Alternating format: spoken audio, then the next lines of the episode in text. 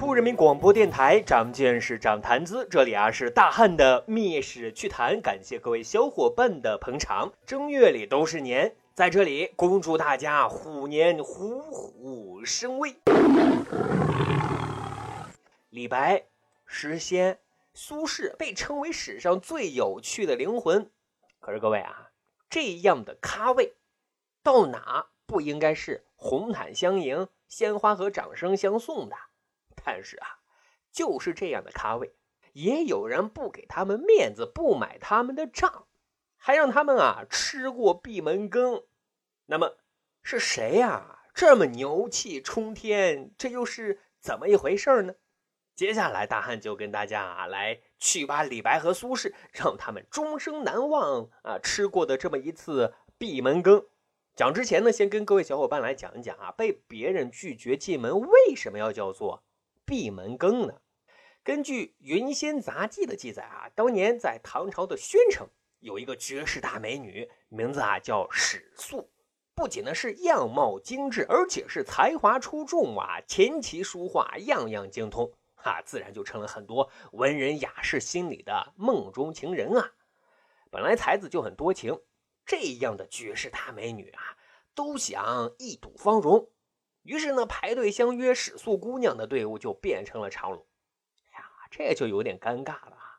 每天安排见这些人，这算什么回事呢？于是人家史素姑娘就提出了一个新要求：要和我相见啊，那就先做一首诗。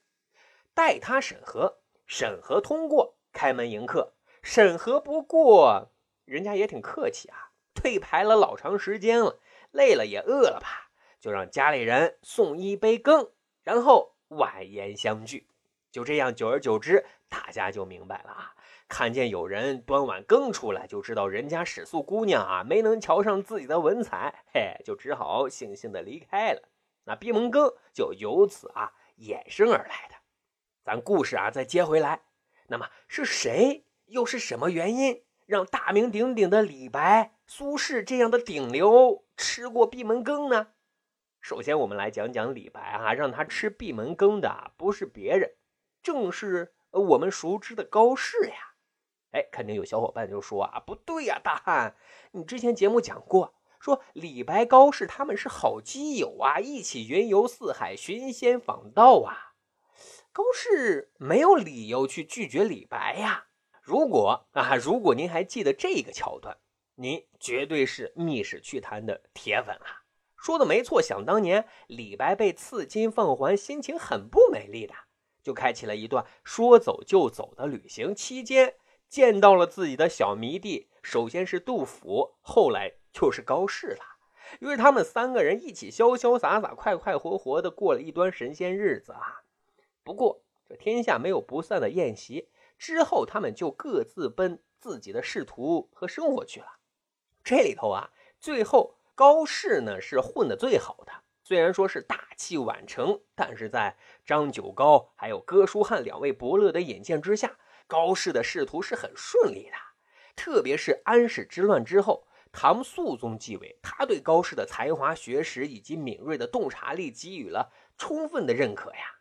当时啊，唐肃宗继位，立根不稳，而唐玄宗呢，又封了一堆皇子啊，到地方去担任节度使。高适就建议唐玄宗啊，不要这么干。节度使那是什么？集地方军政于一手，容易尾大不掉的。可是那时候唐玄宗根本就不听啊。后来果真，唐肃宗的兄弟，也就是唐玄宗的第十六子李林，在谋士的撺掇之下，图谋不轨。啊，唐肃宗那当然不能干啊，就找高适商量对策，并封高适啊为淮南节度使，与江东节度使是共同前去平叛。此时，咱再看看李白，他在干什么呢？他竟然啊在李林集团这儿当幕僚呢！哎，这又是怎么回事呢？客观上说啊，李白在仕途上确实是不顺利的，赐金放还之后，仕途上也没有啥好的发展机会。本来就挺惆怅的，后来又亲眼目睹了安史之乱，心里那就更堵得慌啊！我英雄无用武之地呀！此时呢，李林被他的父皇封为节度使，又招兵买马，打算是跟安禄山死磕的。再加上啊，人家李林礼贤下士，三顾茅庐，请自己出山。于是呢，李白就同意加入到李林集团了。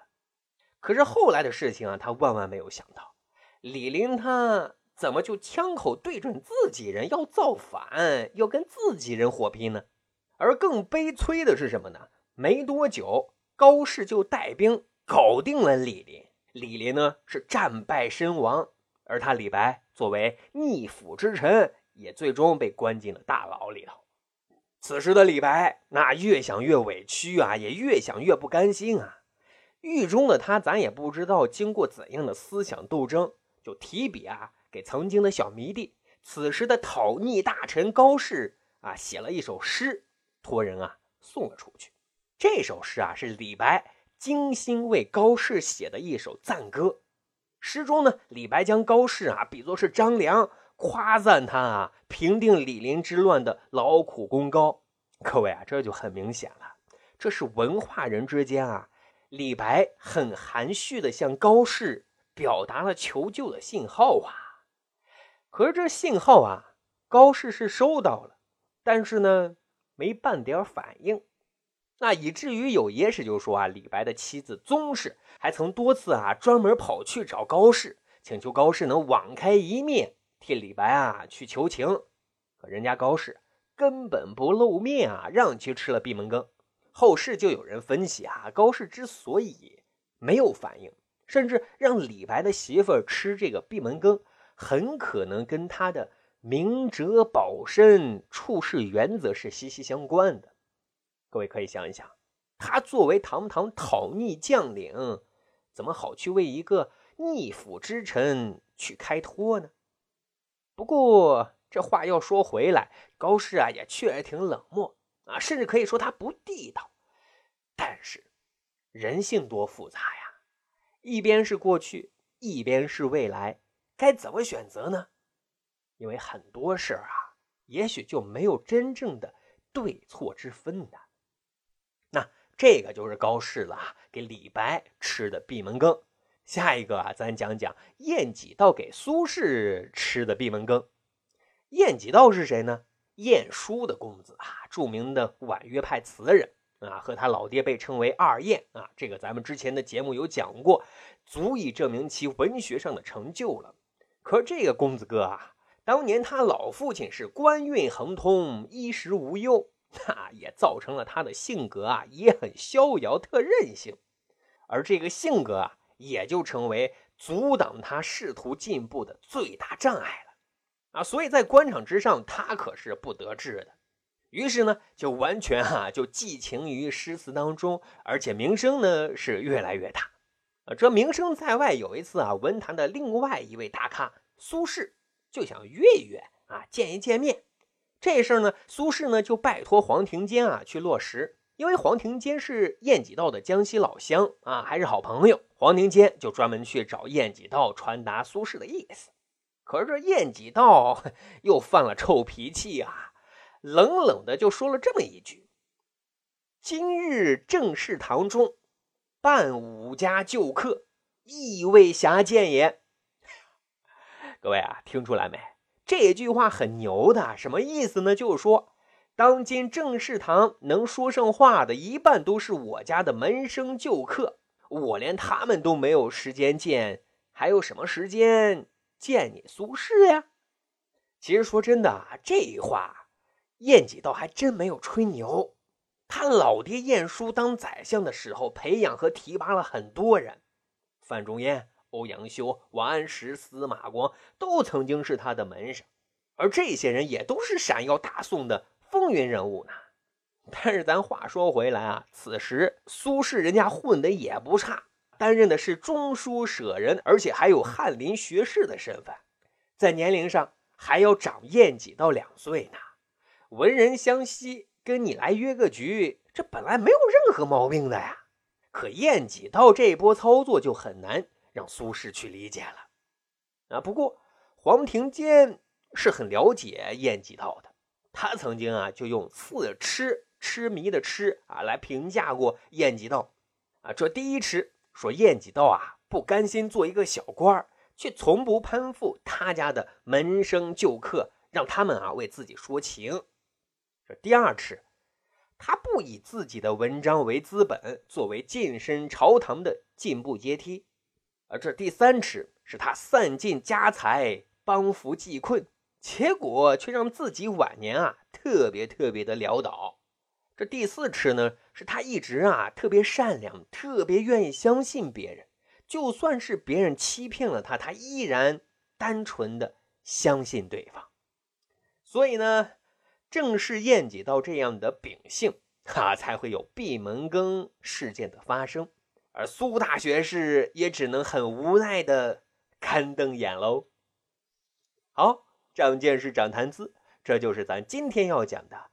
密室趣谈。二零二二年呢，大汉开启了全新的读书计划，每周呢都会在大汉的洗米团私家分享五篇以上的读书笔记，而这些读书笔记都是经过大汉提炼的纯干货、纯知识点。那如果您没有太多的读书时间，欢迎大家加入大汉的洗米团，跟随大汉的脚步啊，一同去增长那些奇奇怪怪的冷知识。还有啊，还可以免费畅听《密室趣谈》所有的付费节目。加入大汉的洗米团方式也很简单，点击《密室趣谈》的主页面，在页面上方找到申请加入洗米团即可啦。感谢大伙的捧场。咱还有一个趣吧历史的小分队，如果您对历史边角料感兴趣，欢迎大家关注十里铺播客频道微信公众号，然后回复数字一，就可以添加大汉的个人微信。经过简单审核之后啊，大汉就会邀请您进入这个小分队当中啊，咱就可以谈天谈地，聊历史段子。本期节目就是这样，感谢您的收听，咱啊下期再会喽。